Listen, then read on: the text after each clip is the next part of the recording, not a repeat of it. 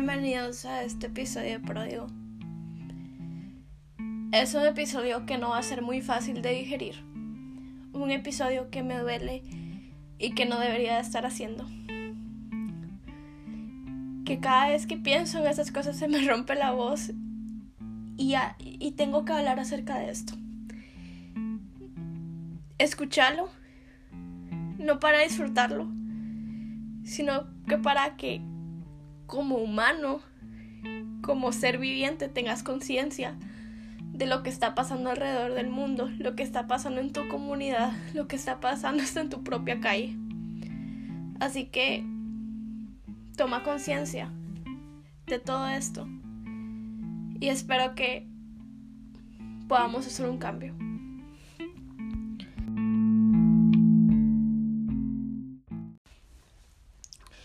Odio con toda mi vida. Sentirme amenazada cada vez que salgo sola. Cada vez que alguien se me queda viendo.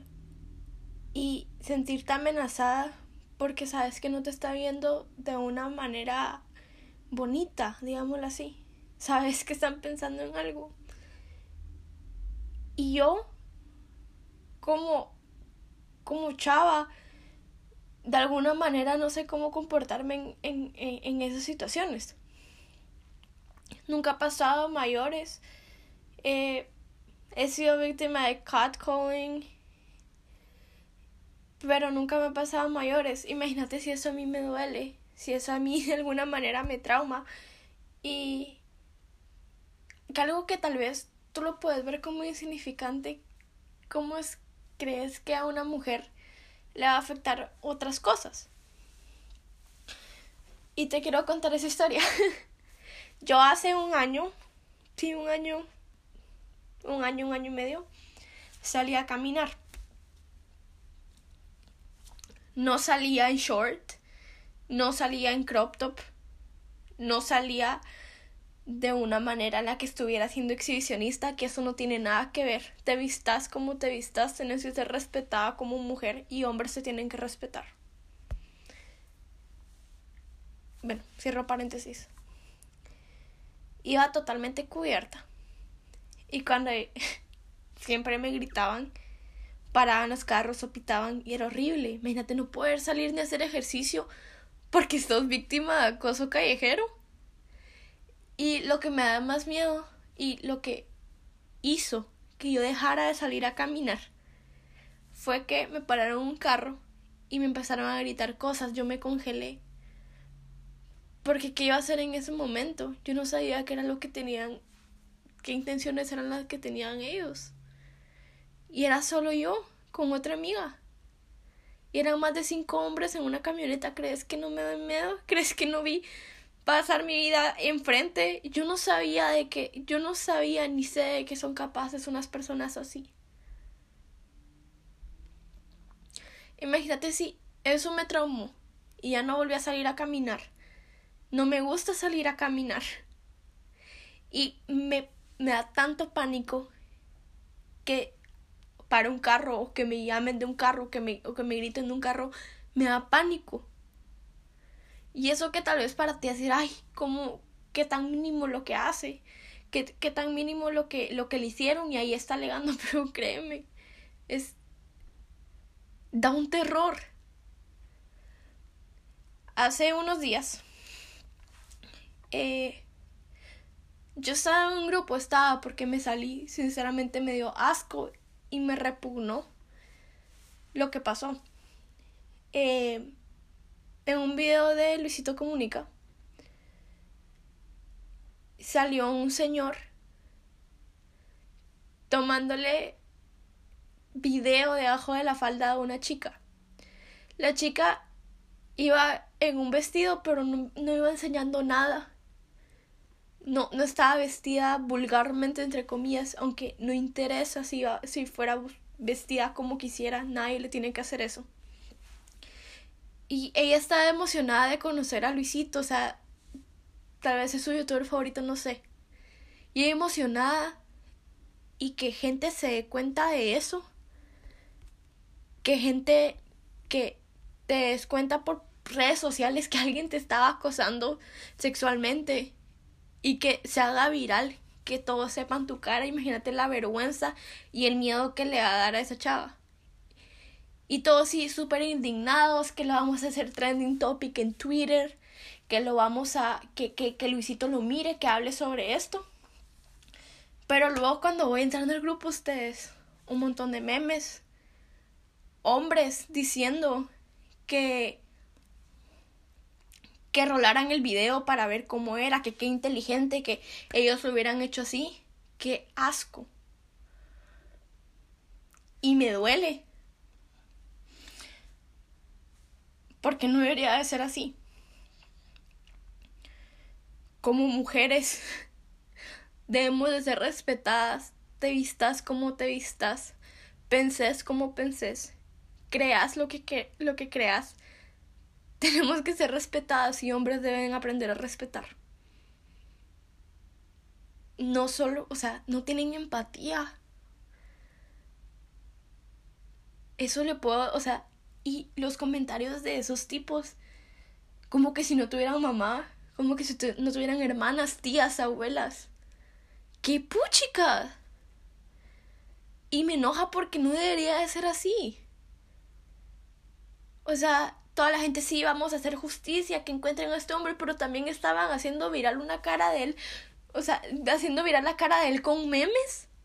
¿Vos crees que eso era, era, o sea, tenías, tenían que hacer memes acerca de eso?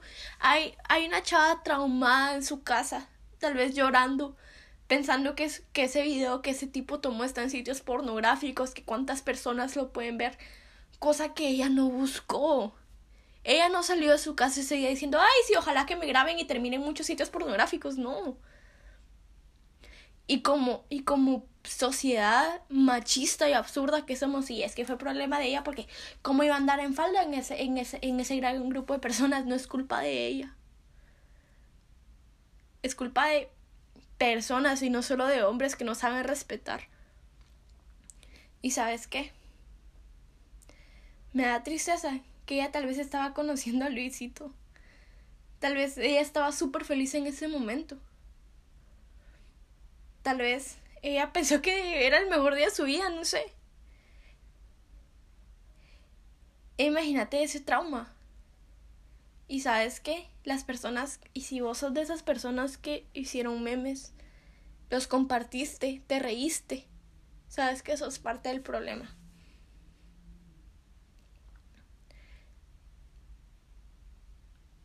mataron, violaron, le quitaron los sueños a una niña de siete años. Era una niña. Ella no tenía novio. Ella no se escapó de casa. Ella... Ella no iba vestida con muy poquita ropa. Ella no conoció a nadie por internet. Ella fue una víctima de nuestra ignorancia. Ella fue una víctima de, de la falta de empatía y la falta de humanidad que tenemos nosotros. Me duele. Porque vos no sabes el futuro que esa niña tenía por delante. Y siempre van a haber víctimas, pero nunca van a haber culpables. Un ejemplo, Ingrid. A Ingrid la destrozaron, la descuartizaron. ¿Y sabes qué? Habían memes acerca de eso. Hombres y mujeres haciendo burla de eso, de que sí, que Ingrid era una loca, de que eso, eso se lleva porque, porque estaba amenazando a su, a su, a su, a su esposo, pero no, la culpa es del que mata. Vi, o sea, había un, un, un estúpido en Twitter diciendo de que sí, que ahora con tantos feminicidios él prefería matar a su novia a que se fuera con otro. ¿Qué clase de mente es esa? ¿Cómo vas a decir eso? Pues, o sea, ¿qué tienes que tener en tu cabeza para, para decir eso? Imagínate, y espero que esa persona nunca más se le vuelva a acercar a una mujer, porque qué miedo, en serio.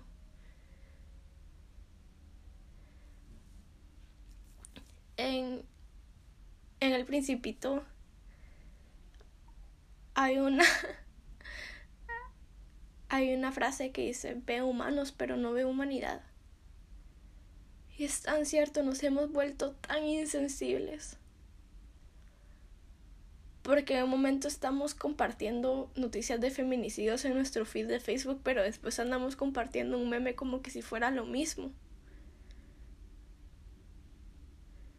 no es lo mismo respetemos a las víctimas. No seamos tan insensibles. Sí, o sea, cosas muy chistosas, así como que, ay, sí, mujeres, váyanse a la cocina, jajaja, un sándwich. Y he sido tan estúpida que me he reído de eso y me duele. Porque eso significa que también soy parte del problema. Cuando sal, o sea, yo me identifico como feminista, conforme a lo que el feminismo significa, la, o sea, la definición de feminismo, yo soy 100% feminista. Aunque hay, hay cosas con las que no me identifico con, del feminismo, igualmente como soy cristiana, hay muchas cosas del cristianismo con el que no me identifico, pero eso no significa que no ame y sea parte porque el feminismo no significa solo hacer marchas, hacer relajos y, y andar rayando monumentos. No significa eso. Significa que tengamos empatía unos con otros. Y esa es la verdadera meta del feminismo. Si te burlaste de la canción y la culpa no era mía, eh, sos parte del problema yo también, porque yo me reía de eso, hasta que no entendía que esas son mujeres que alguna vez pudieron ser abusadas, son mujeres que, que fueron víctimas del maltrato, son mujeres que no se sienten seguras, o también son mujeres que son que sus familiares alguna vez fueron abusadas y no quieren eso. Ya basta basta de esto. Tal vez sentís que es chistoso decirle feminazi a una, a una persona que tal vez sea fanática conforme al feminismo. Pero tú no sabes qué hay detrás de eso. Es que si es tan fácil criticar a una, a una chava porque quiere abortar, pero no sabes qué hay detrás de eso. como cristianos somos tan fácil, o sea, se nos hace tan fácil juzgar a feministas. Pero están haciendo una lucha la cual tú y yo no estamos, no estamos luchando. Que es tener igualdad y respeto para mujeres. Si como quieren respeto si en las marchas están enseñando sus senos, no me importa. Hay que respetarlas. Porque el cambio empieza cuando tú y yo empezamos a cambiar, no los demás. Dejemos de poner dedos y empecemos a amar.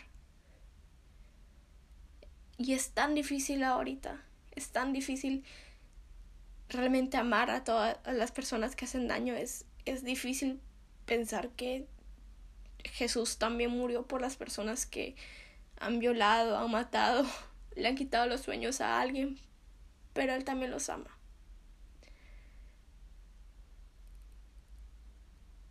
Y yo confío que Jesús va a sanar cada corazón roto de todo lo que está pasando. Yo confío que Jesús va a estar con cada persona que se queda sin mamá, sin hermanas, sin tías, sin hijas.